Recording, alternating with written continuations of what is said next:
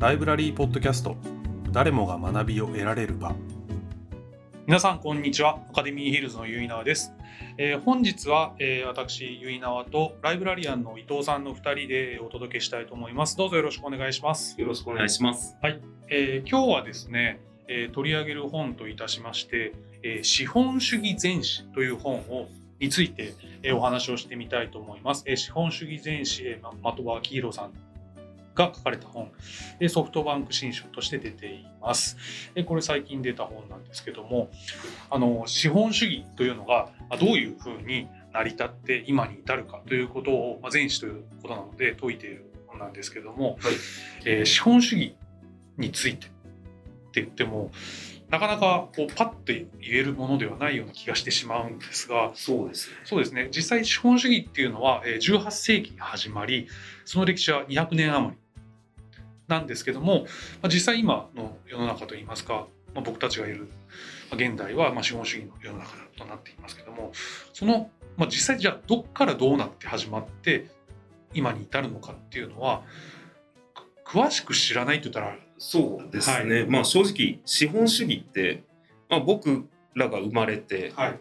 まあ、ずっと資本主義の世の中で生きてるよとは言われてるんですけど、はい。普通に生活してて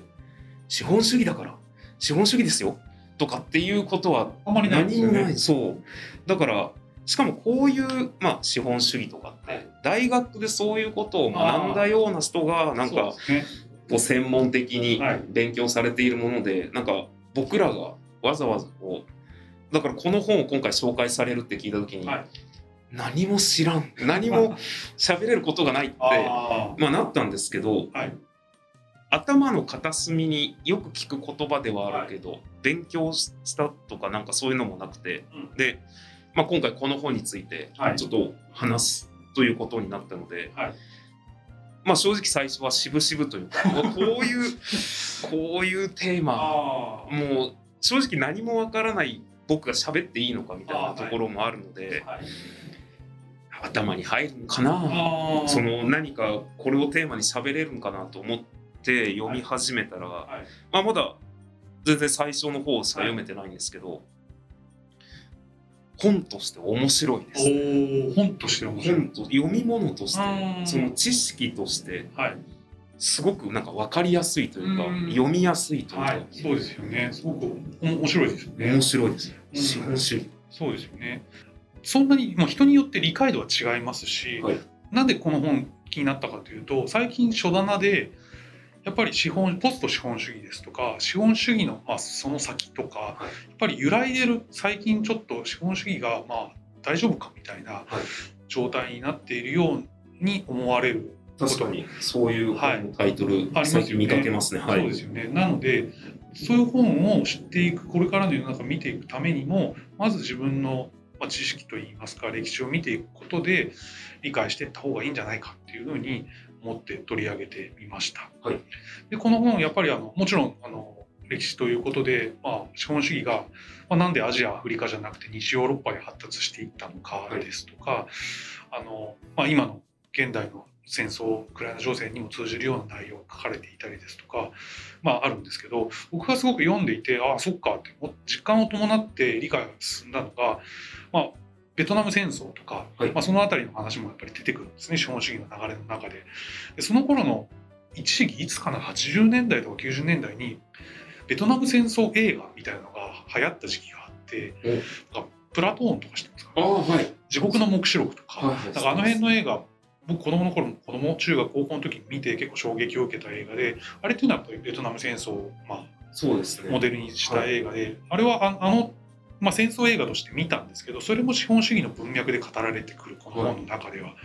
あるいはまた別でこの本の中でウッドストックとかビートルズとかそういうものも出てくるんですよ。それは反ベトナム反ベトナム戦争みたいなカウンターの流れでまあ出てくることでそのあたりの音楽僕すごい好きなのであそういう文脈でも資本主義から語られてビートルズとかウッドストックっていうものになっていくっていうのはああなるほどなっていうことで実感を伴ってすごく読めていくということではい。なんかすごく机上の空論的なことではなくはい。僕たちがやっぱり生きている今もう現代も資本主義ではあるので、まあ、そのベルリンの壁崩壊とかそれがなぜ起こっていくようになったかで今はその本この本によれば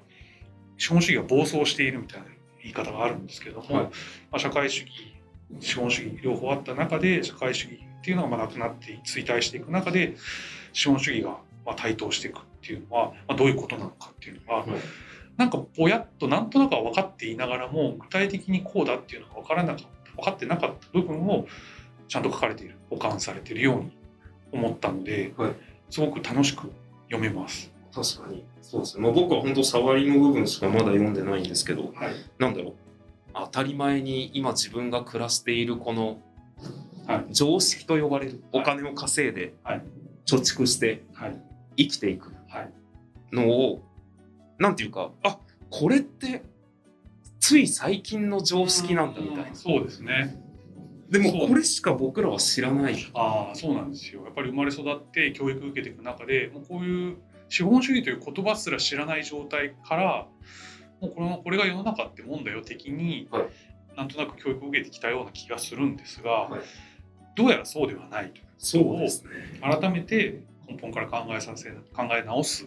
きっかけになるのかなという気がちょっとこの本読んでみるとしまして前回あの先月はあの歴史思考っていうあはい。あの本についてお話をさせていただいたんですけど、はい。やっぱりこの本もその資本主義の歴史をと、まあ、テーマに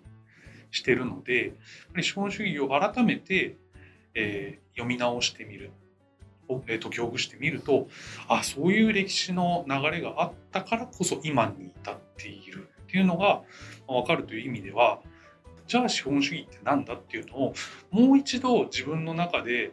まあ、理解を解像度を上げていくみたいなことをしといた方がいいんじゃないかなって時にちょうどこの本見つけまして、はい。あこれはいいなと思って読んでみたら、まあ、しっかりとその歴史が解かれてるような感じがしてまして例えば資本主義っていうのは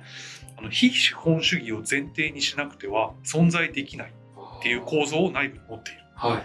っていうもうこれ自体がもう矛盾してるんですけどね。なんだけど資本主義はそういうもんだから発展していくにはそうじゃない部分と一緒にっていうのはもうそういうもんなんだってそいう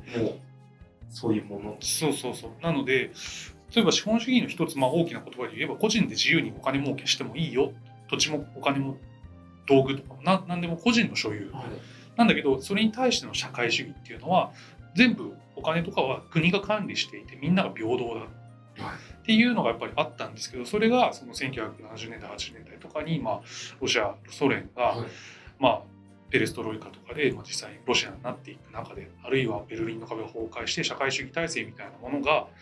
まあ、なくなっていって資本主義になってった。じゃあそれでよかったねってことはなく、そうですね。そうなんです。資本主義はこの本で言うと暴走し始めるといいますか金融の方にどんどん流れていって資本主義自体が中からどんどん壊れていくような、まあ、今の時代がなんかそんな感じ。そうですね。はい、なんかちょっともしかしたら本当ここ10年20年まあ10年20年は早いかもしれないんですけど、もうちょっとで、まあ、例えば僕らが今いるこの当たり前と思っている世界の価値観がまたはいガラッと変わる。本当に今のねこの資本主義がその200年前ぐらいからできたもので200年前の生活ってよくわかんないけどいもう多分全然今の価値観とは全然違うんですよ。違う。僕はちょうどその入り口あたりをまだここで読んでるんですけどそのまあ資源があろうが何があろうがそれを別にお金儲けに使って考える目で見ずに。もうなんかみんな確かに貧乏なんだけど、はい。まあそれでも生きて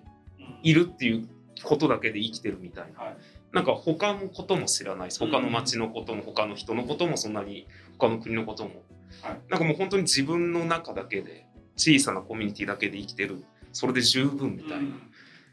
なので今実際に資本主義がまあ暴走しているといいますか歴史の中でも台頭してででも結局バブルが崩壊してとかリーマンショックが起こってみたいなことでやっぱり今後どうなっていくのかっていうのは分からない。今特に今の世の中って先が見えない世の中みたいなそうですね。よく言われます、言われますよね。はい。かと思うとやっぱり戦争も今実際起こってたりとか、かと思うとメタバースみたいな世界も出てきたりとかちょっとどうなっていくのっていうのは分からない中で今の立ち位置をちゃんと確かめておくっていう意味でおすすめしたい。なんとなくぼんやりしているはい。今のこの社会の立ち位置っていうのがどこにあるのか、まあ、この先のことの答えなんていうものもわからないそうですね。のわかりませんね。わからないんですけど、まあ、なんか転ばぬ先の杖じゃないですけどちょっと知識をつけておく、はい。今自分が置かれているこのはい。世の中というか世界の中に。っていう意味では確かにこの一冊を読んで、まあ、ちょっと難しい言葉とかも出てきますし、はい。理解がちょっとね。そう。わからない部分もあるとわからない部分もあると思うんですけど、少なくとも僕が今読んでる部分までは、まあ、本当にまだ序章。うん。第1章第2章あたりなんですけど、首がもげるほどうなずくような言葉ばかりなので。それ相当ですね。そうですね。本当にだからまあそのあそういうことなの？こういうことなの？みたいな。その時間すら昔はまあ曖昧だったみたいな。もう本当に日が昇ったら鐘が鳴って教会の鐘が鳴ってみんながぞろぞろ何かしだして作業しだして農作業するなり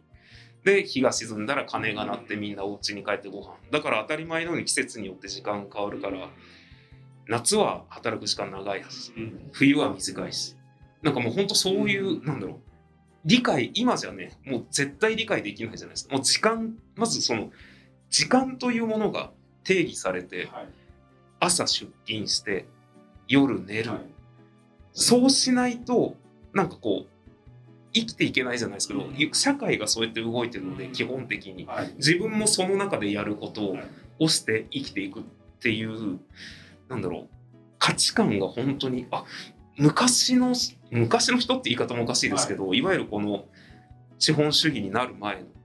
考え方はい。どうして今ちょうど僕が読んでるのがどうしてちょっとずつそうやって資本主義になっていったかっていうところなんですけどもう本当にあそういうこと？あ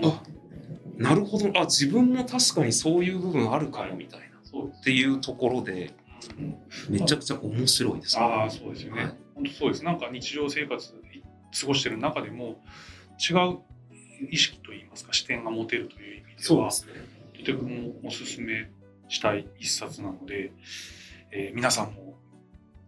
手に取ってみてはいかがでしょうか。はい。ということで、えー本日は、えー資本主義全史」という本をえーご紹介させていただきました。えー伊藤さんありがとうございましたあ。りがとうございました。資本主義について話すなんて難しいとは思いながらも知らないから話さないのではなく知らないからこそ話してみようということで話すことを通して理解が深まりより資本主義について知りたくなりましたもっと自分なりに勉強をしてみようと思った資本主義全史のご紹介でしたそれではまた次回。どうぞお楽しみに。ライブラリーポッドキャスト。誰もが学びを得られる場。